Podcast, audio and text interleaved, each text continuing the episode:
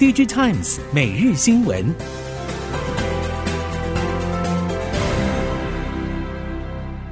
听众朋友您好，欢迎收听 DigiTimes 每日新闻，我是袁长杰，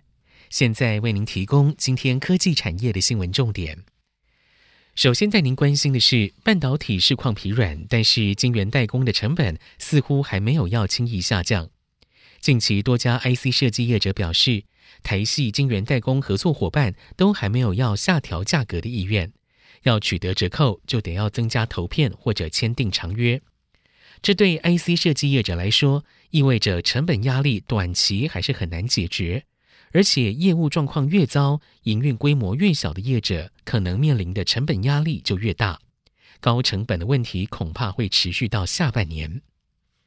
在这样的情况之下，今年下半年的市况好坏至关重要。IC 设计相关业者表示，最好的情况当然是供应商最后会考虑价动率，给予更多的价格退让。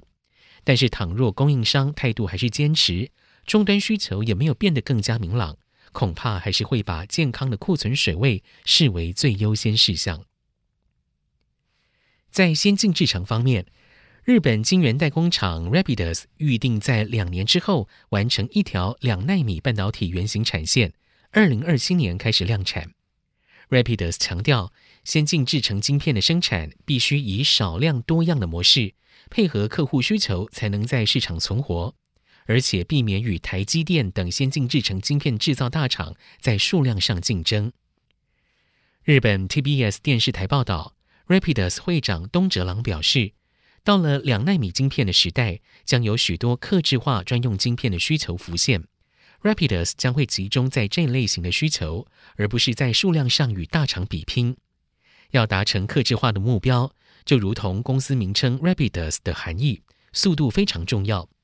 Rapidus 社长小池纯一以往曾经研发出缩短周期的生产模式，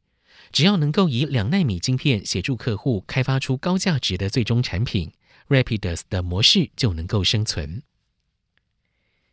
接下来看到记忆体。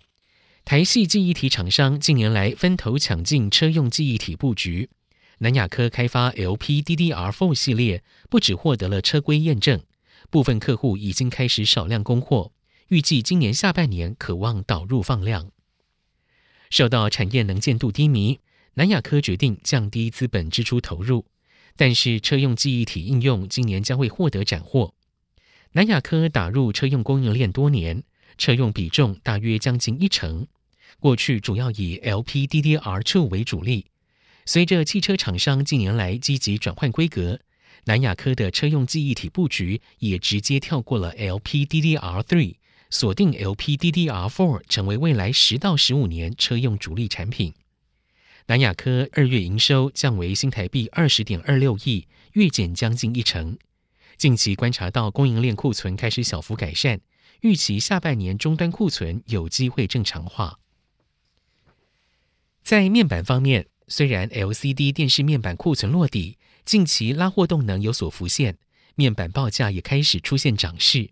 但是面板双虎去年合计亏损新台币将近五百亿元，今年终端需求仍有挑战。目前两家业者对于资本支出控制仍然相当谨慎。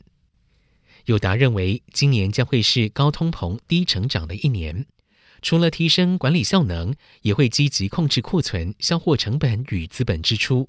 同时希望能够抢到回温商机，并且加速双轴转型，降低对面板景气循环的冲击。整体来看，市场认为面板产业有望在第一季落底，预期第二季面板厂的营运将会回温，亏损也会大幅缩小。接下来，我们关注未来车。虽然市场陆续有车用晶片拉货动能减弱的传言浮现，但是欧美 IDM 业者对于汽车晶片市场还是保持高度乐观，并且普遍强调车用晶片的供需失衡状况已经改善许多，但是吃紧的大方向还是没有改变，许多产品可能要到明后年才会达到真正的平衡。对于市况温度不均的状况，熟悉车用 IC 市场人士表示。一方面，因为 IDM 业者在关键的高规格产品有绝对的供货优势；另外一方面，在车用电子设计有更高的话语权。这些门槛都让 IDM 业者能够长时间受惠于车用晶片新品商机。而台厂由于规格制定以及和车厂合作经验比较少，多半只能支援相对成熟的产品线。而这样的温度差，在台系业者具备相关话语权之前，恐怕还不会有太大的改变。中国电动车新创威马汽车，过去因为获得中国网络巨擘百度的投资，曾经与蔚来、小鹏、理想等业者并驾齐驱。但威马在日前却惊传处在存亡之际。电动车供应链业者表示，恐怕有不少造车新势力卖一辆亏半辆。威马汽车创办人沈辉表示，必须降低成本才能够继续生存。威马从去年十月以来，人员减薪幅度已经达到三成，管理职甚至减薪五成。去年十一、十二月，甚至合计只卖出一百八十三辆车，与停产已经没有太大区别。日前，特斯拉启动了一波波降价，也为其他的新创车厂带来压力。业者表示，鲶鱼效应之下，能够与特斯拉战到最后的，恐怕还是比亚迪、福特、福斯汽车等传统车厂。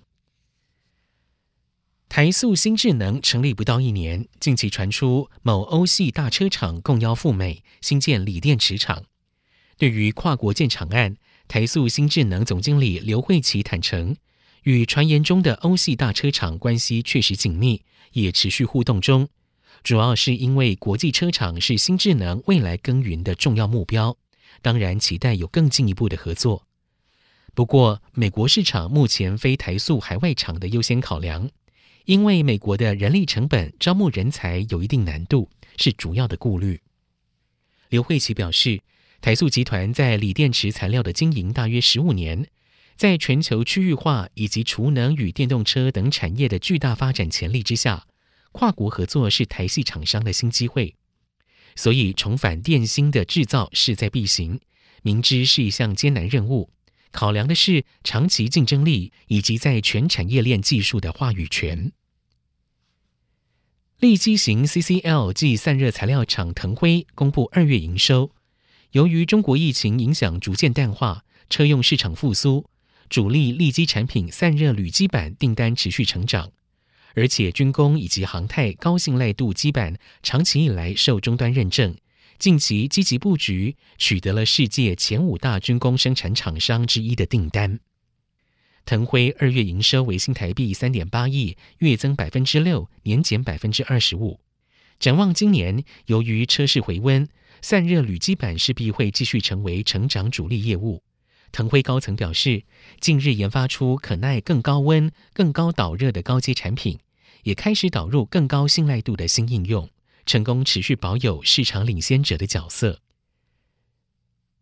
随着台湾大哥大确定继续合并台湾之星，未来由中华电信、新远传、新台湾大的三雄竞争局面可以说是正式底定。但是先前 NCC 通过合并案时，委员也就合并之后的新局面做提醒，表示未来市场竞争或者不竞争的状况需要多加注意。NCC 委员表示。三家业者可能对进入行动通讯市场树立高度阻碍，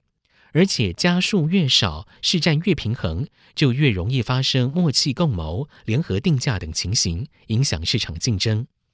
由于目前行动通讯市场从各方面来看都没有新进业者可以发挥的空间，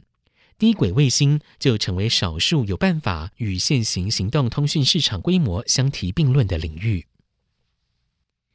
以上，DG Times 每日新闻由 DG Times 电子时报提供，原长节编辑播报，谢谢收听。